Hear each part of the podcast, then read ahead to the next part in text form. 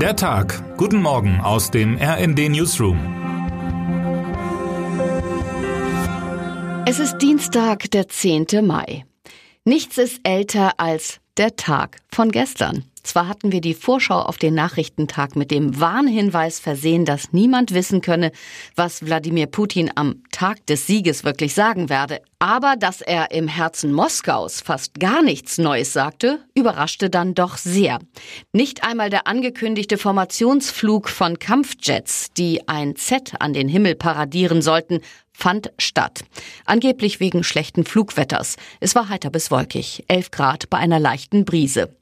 Auch eine weitere Eskalation des Krieges lässt sich aus den mit bekannten Lügen gespickten Worten des Kreml-Chefs nicht herauslesen.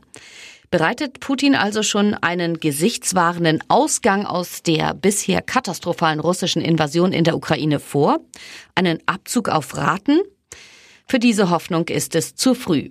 Erstens geben Fachleute zu bedenken, dass die Rede nur eine winzige Momentaufnahme ist. Fürs Erste habe Putin nur entschieden, jedenfalls nicht an diesem 9. Mai neue Kriegsziele auszurufen oder den Westen auf andere Art zu erschrecken, sagt Moskau-Kennerin Jill Doherty im Sender CNN. Dies ist noch nicht sein letztes Statement zu diesem Krieg. Zweitens haben Deutungen der Worte Putins immer eine entscheidende Schwäche.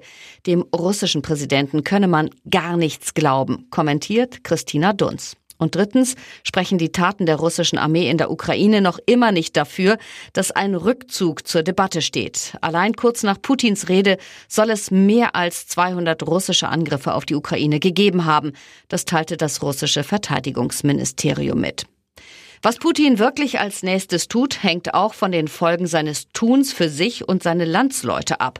Schlecht ist, dass der ungarische Präsident Viktor Orban angekündigt hat, ein mögliches Ölembargo gegen Russland zu blockieren.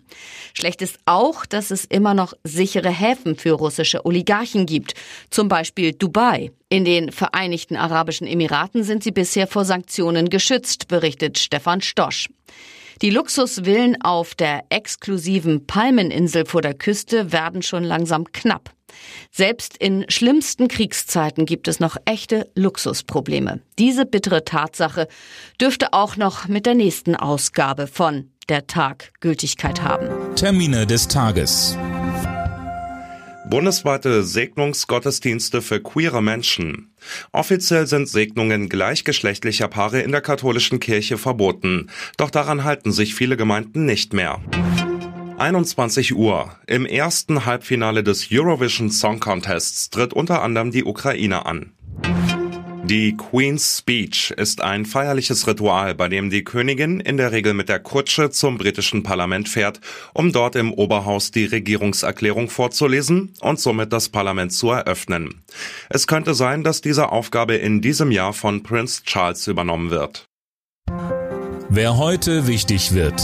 Krieg der Spielerfrauen. So nennt die britische Boulevardpresse den Streit zwischen Colleen Rooney und Rebecca Vardy. Frau Rooney bezichtet Frau Vardy, intime, aber falsche Details aus ihrem Privatleben mit Mann Wayne verbreitet zu haben.